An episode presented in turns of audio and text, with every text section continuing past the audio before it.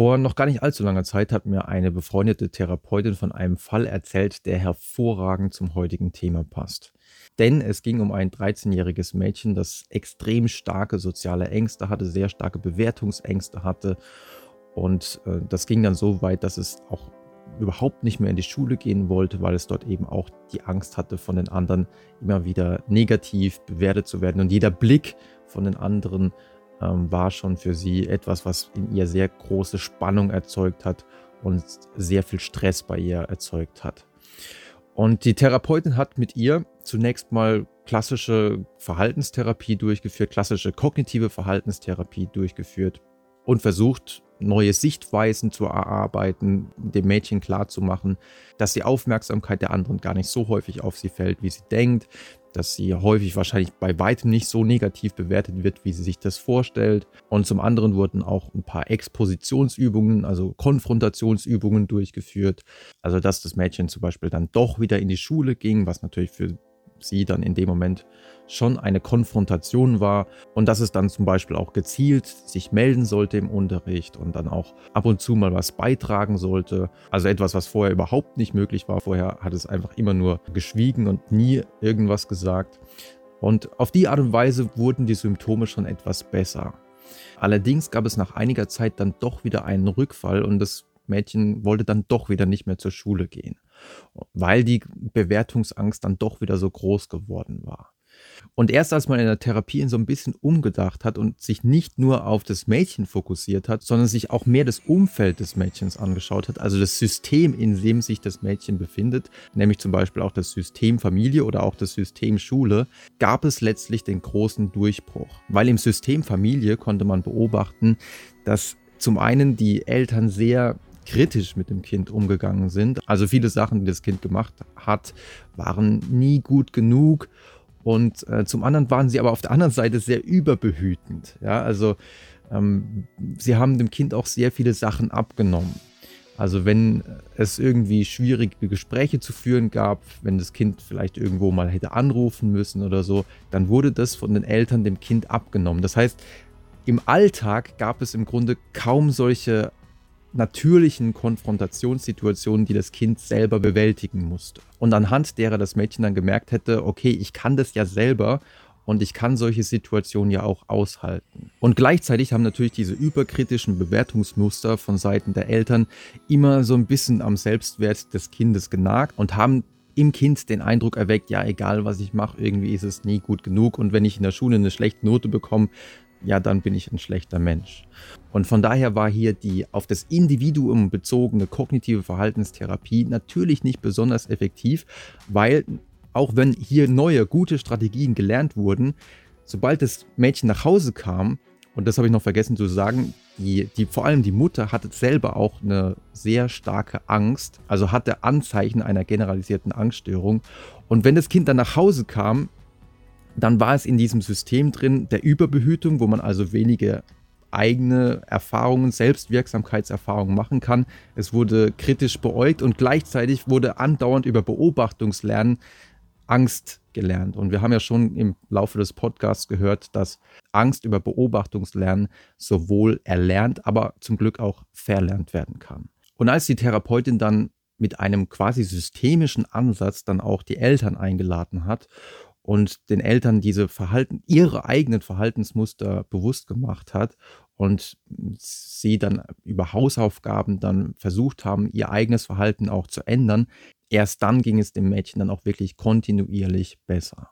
Aber ihr wisst, an sich bin ich kein großer Fan von Einzelbeispielen, von Anekdoten. Das kann ja auch immer Zufall sein, dass es in dem Moment dann so funktioniert hat. Von daher interessiert mich, ob sich in der Forschung das, was hier in dem Beispiel aufgetaucht ist, dass auch in der Forschung sich die systemische Therapie, wo, wo man also davon ausgeht, dass nicht der Einzelne, das Individuum krank ist und das Problem hat, sondern dass das Problem des Individuums nur ein Symptom eines Problems innerhalb des gesamten Systems ist. Das heißt, man könnte plakativ sagen, nicht der Einzelne ist krank, sondern das System ist krank.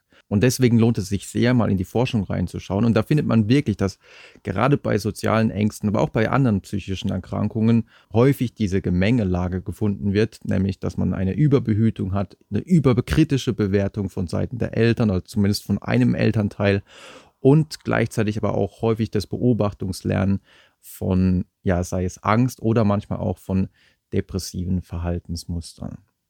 Auf der anderen Seite gibt es aber auch immer mehr randomisierte, kontrollierte Studien, in denen man die systemische Therapie äh, in Hinsicht auf ihre Wirksamkeit überprüft hat. Mit, mittlerweile wurde sie ja auch zu einem der vier Richtlinienverfahren erhoben, weil eben die Forschungslage ausreichend groß ist mittlerweile. Also die anderen Richtlinienverfahren sind die kognitive Verhaltenstherapie, die tiefenpsychologisch fundierte Therapie und die Psychoanalyse.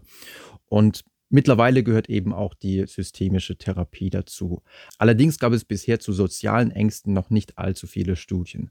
Eine sehr interessante Pilotstudie würde ich euch aber gerne heute mal vorstellen.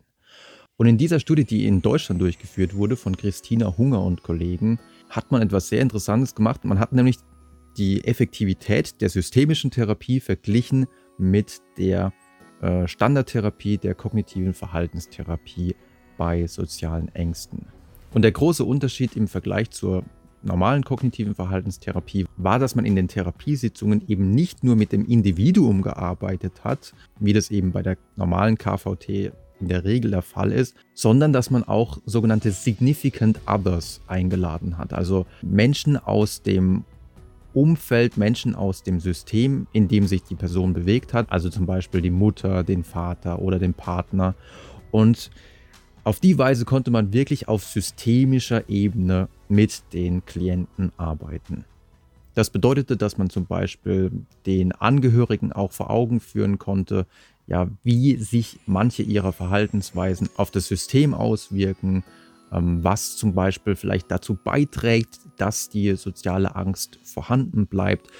Es wird auch die Frage danach gestellt, inwieweit denn die soziale Angst des Individuums vielleicht das System auch stabilisiert. Also manchmal ist es so, dass die Mutter sich zum Beispiel gebraucht fühlt, wenn sie sich übermäßig um das eigene Kind kümmert. Manchmal findet man auch solche Muster, dass dadurch, dass das Kind eine psychische Erkrankung hat, sowas wie zum Beispiel soziale Phobie, aber es kann natürlich auch sowas sein wie eine Anorexie oder eine Depression, dass beide Eltern sich verbünden und näher zusammen wachsen und äh, noch mehr zusammenhalten als vorher und deswegen vielleicht auch eine Trennung verhindert wird. Also in der systemischen Therapie wird ja häufig auch danach geschaut, was für einen Nutzen solche psychischen Probleme oder Erkrankungen haben können.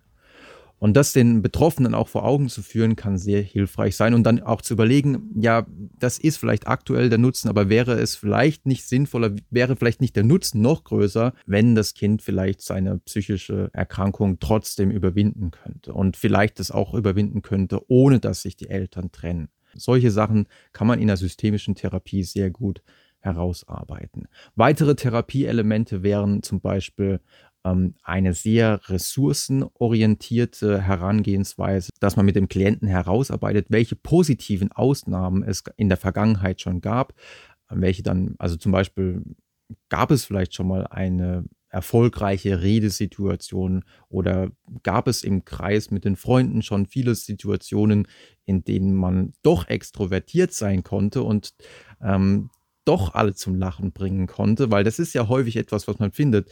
Mit den Freunden fällt es alles sehr einfach, aber wenn es dann in eine neue Situation reinkommt, dann tut man sich schwer. Aber trotzdem ist es ja eine Ressource, weil man weiß, dass man es ja eigentlich kann, dass man eigentlich auch in sozialen Situationen sehr schnell und sehr geistreich agieren kann. Des Weiteren guckt man in der Therapie auch häufig auf das sogenannte Genogramm. Also man schaut, ob es nicht in der Familiengeschichte ähm, vielleicht sogar noch hm, in höheren Generationen beim Großvater oder der Großmutter, ob es da nicht auch schon ähnliche Verhaltensmuster gab, gab es vielleicht, war der vielleicht auch schon sozial ängstlich?